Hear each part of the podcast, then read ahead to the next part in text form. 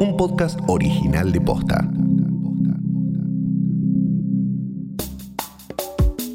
Muchas de las palabras que usamos no vienen de antiguos vocablos del latín o de alguna lengua arcaica. Por el contrario, surgieron en los últimos siglos y tienen su origen en lunfardos y expresiones callejeras que con el tiempo se fueron deformando. ¿De dónde vienen las palabras que usamos? Hoy es martes primero de diciembre. Soy Martina Sotopose y esto pasó posta. Se armó el tole tole. ¡Qué plato! No dije ni mu. Hablando de Roma, ¿alguna vez te preguntaste de dónde vienen todas estas expresiones tan argentinas? ¿Hay alguien que sí?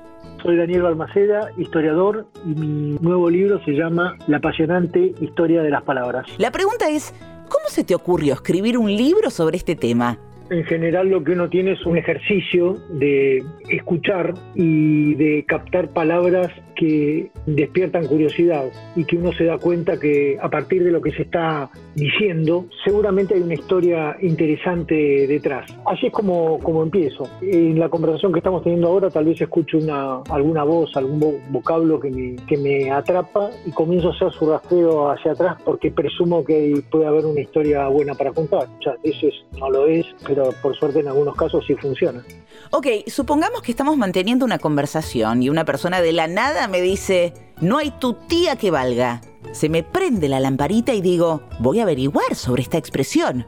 ¿Por dónde se arranca? En general leo, tengo mucho, muchos documentos antiguos, voy a los archivos, leo la correspondencia, leo los periódicos de otros tiempos. Muy importante también revisar los diccionarios más antiguos en todos los idiomas para tratar de, focalizar a dónde, a dónde están esas palabras, en dónde comenzaron a surgir o cuando todavía no existían, para, para poder establecer algún tipo de relación. Daniel recopiló todas esas expresiones que le llamaron la atención y que tenían un origen interesante y las publicó en su nuevo libro.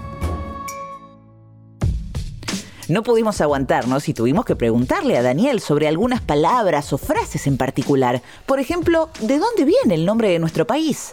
Había un sacerdote que se llamaba Martín del Barco Centenera, que estuvo hacia el 1600 en nuestro territorio, por el norte, después bajó a Buenos Aires y terminó siendo expulsado porque era bastante díscolo, también bastante tomador, vivía en problemas.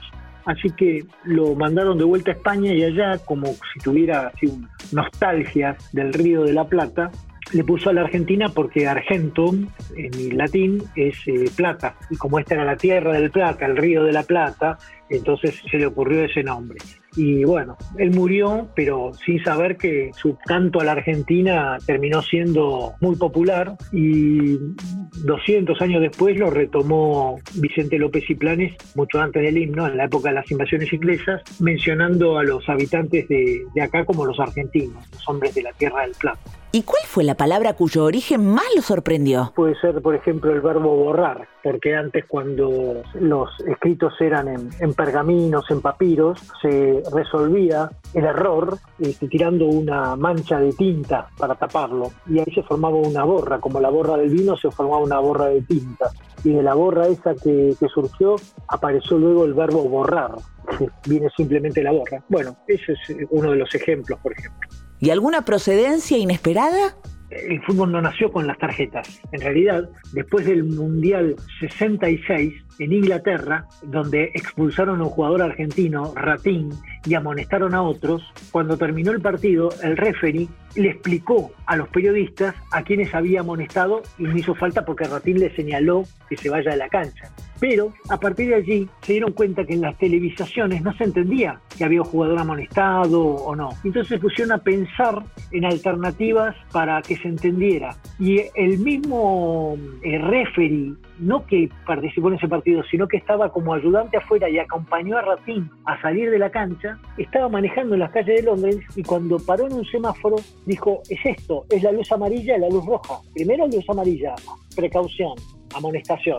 Y luz roja, expulsión. Y a partir del semáforo, en el mundial siguiente, que fue el de México en 1970, se comenzaron a usar las tarjetas amarilla y roja, que para nosotros son recontra habituales, pero que a alguien se le ocurrió parado en un semáforo. Dato random. El estudio del origen de las palabras, de su historia y de su incorporación al idioma es denominado etimología. Por ejemplo, la palabra cappuccino tiene un origen italiano y alemán. Viene de capuccio, que significa capucha y cuya asociación se remonta al color marrón de los hábitos de los monjes capuchinos. El color de sus túnicas fue probablemente la razón por la que este nombre sirvió para bautizar a este tipo de café tan popular. La palabra desastre viene de un vocablo francés, que a su vez provenía originalmente del griego. Dis y aster significa sin astro, que viene a ser algo así como mala estrella. ¿Por qué? Los griegos estudiaban el cielo y creían en la influencia de los astros en nuestra vida cotidiana. Usaban la expresión desastre para cuando los planetas estaban mal alineados o el tiempo era desfavorable. Ya aprendimos el origen de varias palabras. Ahora nos interesa saber la historia de algunas expresiones inexplicables. Imaginemos que acabas de contar una anécdota buenísima. Viene una tía abuela y te dice, ay, pero qué plato lo que acabas de contar. ¿Qué? ¿Por qué dice eso? Esa utilización de qué plato como algo entretenido o qué, o qué momento para destacar se usaba en el teatro español, pero en realidad el que nosotros utilizamos se lo debemos a, tres cómicos o dos cómicos y un actor, ¿no? entre ellos Carlitos Balá, que tenían un programa en la década de 1950, un programa de televisión que era auspiciado por una casa de vajillas que se llamaba El Emporio de la Loza. Y, al final iban a un local del Emporio de la Loza y empezaban a romper platos, así como una, una payasada, y de repente miraban a cámara y decían, como final del programa, ¿qué plato? Nosotros esa sí la internalizamos y la hicimos muy nuestra. Otra muy instalada es, este está más perdido que turco en la neblina. ¿Turco? ¿Neblina? ¿Perdido? ¿Nos explicás, Daniel? Esa es bastante curiosa porque en realidad en Turquía no la conocen, en Europa no la conocen, es una expresión totalmente local y además hay muchas explicaciones que se inventaron para perdido como turco en la neblina. Por ejemplo, se dice, no, porque los turcos cuando venían a vender por la Argentina, eh, cuando había, estaban tan desorientados que cuando había neblina se perdían. Otra explicación, no, porque en Turquía no hay neblina. Otra explicación, no, porque en España se dice turca al borracho, entonces el turco se pierde porque está borracho. En realidad la, la frase original es del norte de nuestro país, se decía perdido como tuco en la neblina. ¿Qué era el tuco? Una luciérnaga. Entonces lo que estaban diciendo era, estoy perdido como, como el tuco que ni, sabes dónde está en la neblina, está perdido. Cuando empezó a bajar la frase, no tenía sentido decir perdido como tuco, en la bajar de, hacia Córdoba, etc.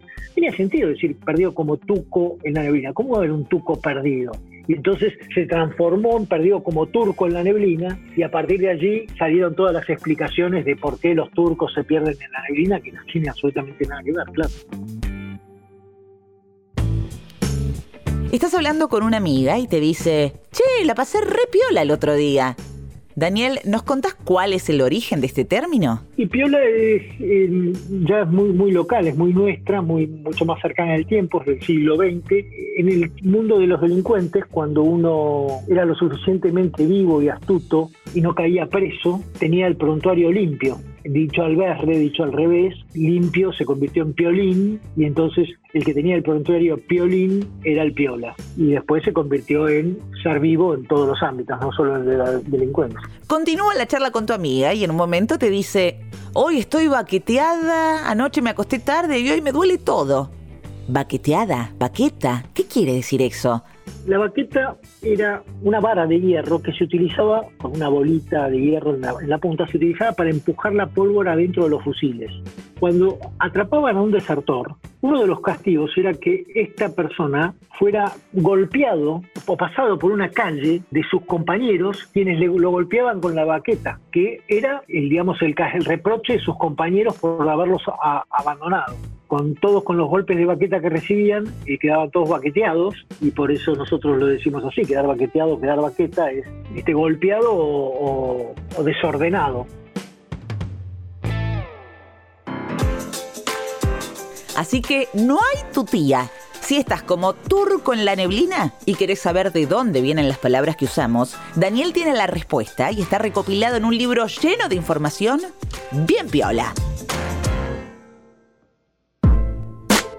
Esto pasó posta es una producción original de posta. Escúchanos de lunes a viernes al final del día en Spotify, Apple Podcast, Google Podcast, Deezer y en todas las apps de podcast. Si te gustó este episodio, compartilo con alguien a quien creas que le puede interesar.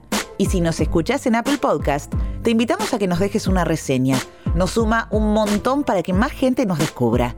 Búscanos en Instagram y en Twitter. Somos arroba postafm. En la producción estuvieron Galia Moldavsky y Fede Ferreira. Nuestro editor es Leo Fernández. En la dirección general, Luciano Banchero y Diego del Agostino.